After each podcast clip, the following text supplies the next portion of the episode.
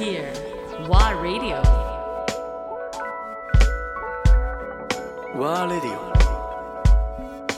鈴木啓太アンドレア・ポンピリオ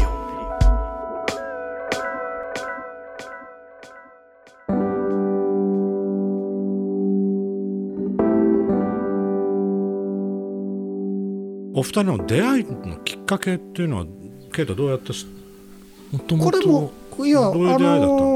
もともとはね啓太さんはね多分ね、うん。あのーこちらからの依頼とかお願いコンタクトは多分断ってるような出会いだよね。あそうなんですか。いや違う？金平さんサイドからの？違う違う違う。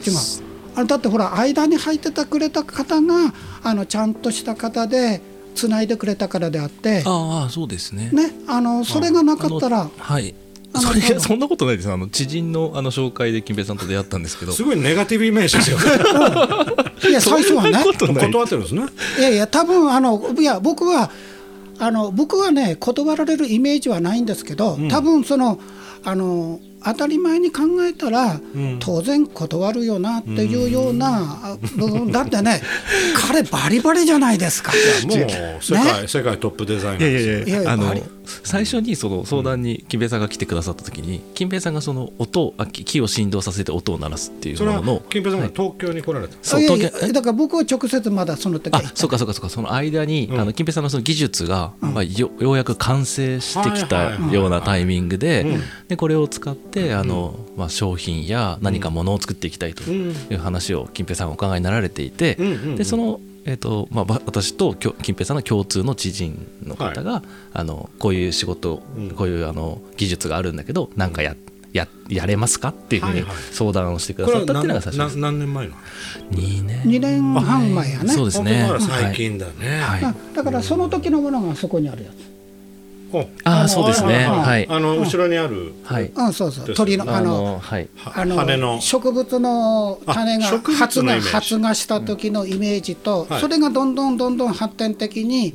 そのままあの鳥の翼になって空に飛んでいっちゃったみたいなイメージ。これはな素材は何なんですか？素材全部だから木。木のいわゆる、なんだろうその薄薄くこれをくスライスしたまあまあ言ってみたたらカンナクズみたいな、ですよね。かんなくず言ってみたら、まあ、わかりやすく言うとね、まあ薄い極めて薄い。うんそうそう、極めて薄い、うんそう。うん。だからこれ実際物としては音を出すんです。何なんですか？ああれがだからスピーカーのあれがな高音高音スピーカーであれば高音になるわけ、んだからあそこから音が生成されるあれが振動板になる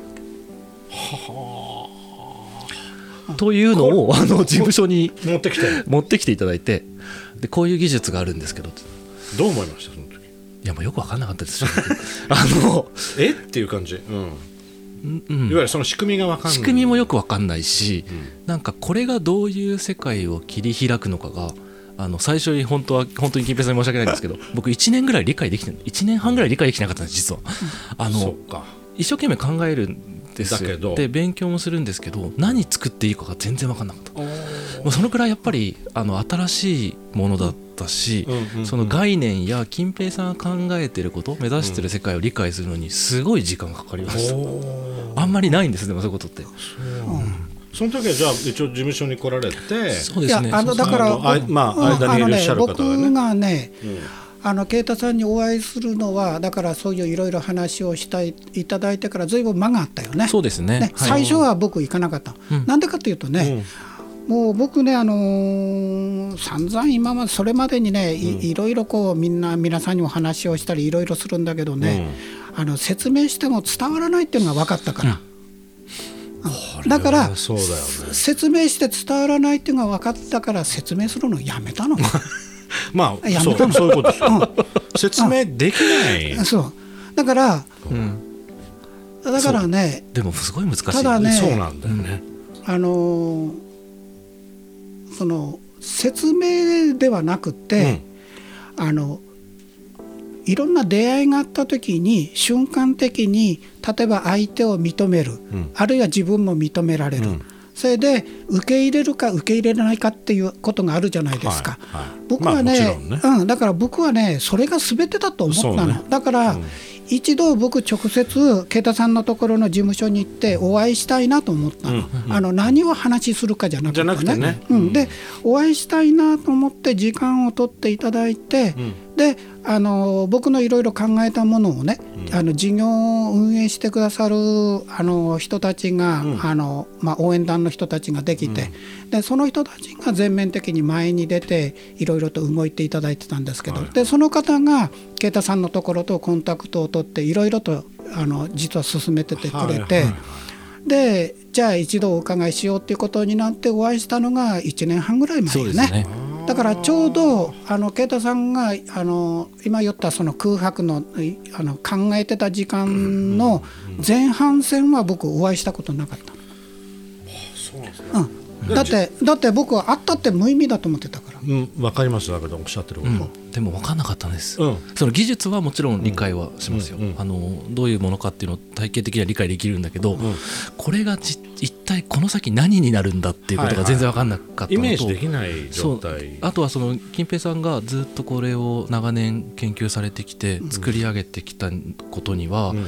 ものすごく金平さんのいろんな考え方があるわけですよね、でそれがやっぱりわなかなかつかめなかったんです。分からなかったというかつかめなかった、だから、うん実際、まあ、こういった作品、まあ、プロダクトって言っていいのかな作品を作られてる中で実際どういう紹介を受けてたの？いわゆるこのか横浜金平さんっていう人物がいて彼は何音を研究してる。それとも木工職人の？あのまあそうですね。あのもともと木工の仕事を長くされていて、あのデザイナーであって、でも今はそのな音を鳴らすっていうことを研究されていると。っていうところから始まって。が始まって、うんでこれがこの、まあ、サンプルというか来て持ち込まれて。で木から音が鳴ってるんですよね、よくわかんないんですよねいきなり、木から音が鳴ってるんですよ。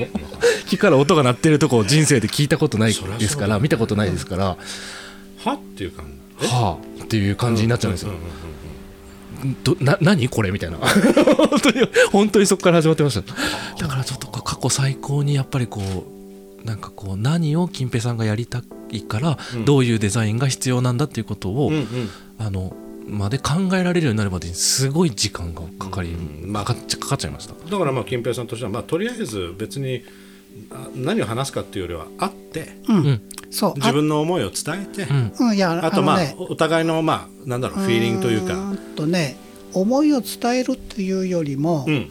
会えば会った瞬間に、うんうんうんうん。あの例えばあの化学反応が起きるようなイメージ、で化学反応が起きなければこれは縁がないんだろうな。と、はい。だけど多分、ん。多分何かあの縁があるんだなっていうようなイメージはあったの。金平さんもうすでにあのなぜかっていうとね、あの彼の作品は一応ほら、ネットでも見見てるんですよね。うん。そうするとね、不思議なんですけど、うん。あの何を感じました？そそのねあの彼のデザインをずーっと見ているとねそこにねあの、まあ、これは僕の言葉でしか言いようがないんですけどその中に流れているね一つこうなんかあの普遍的なものに転化消化するようなね、そういう何かあのインテリジェンスっていうかあ文化技術っていうかまあ美意識だね。うんであの、それを感じたんですよ。だから会ってみたいな。でなぜかというとねあの僕もあの建築とか工業デザインを少しまあ勉強した立場で言うとねあのいろいろなあのあのことをやっぱりあのあの実にも含めてやってきてるんですよ、だけど何か違うなっていうことは自分のうん。あの中であったんですよ。だからあのもう一時代前になりますけどエクアンさんとか、うん。ね、あのあのあの GK インド、ん。インダストリアルデザイン、はいエクアンケンジさん。はい、エクアンケンジさんとか、うんそれからあみんなすごくそうそうたる人たちおられますよね。だけどね、すごいなとは思って、で僕も憧れて勉強した時期はもちろんありましたけど、何か違うなっていう。であのー鈴木啓太というそういうこう作品をずっとこう見た時に感じたものはそれまで感じたことなかったの。ないの。でそれは何なのかなっていうふうに思った時にやっぱり美意識なんですよ。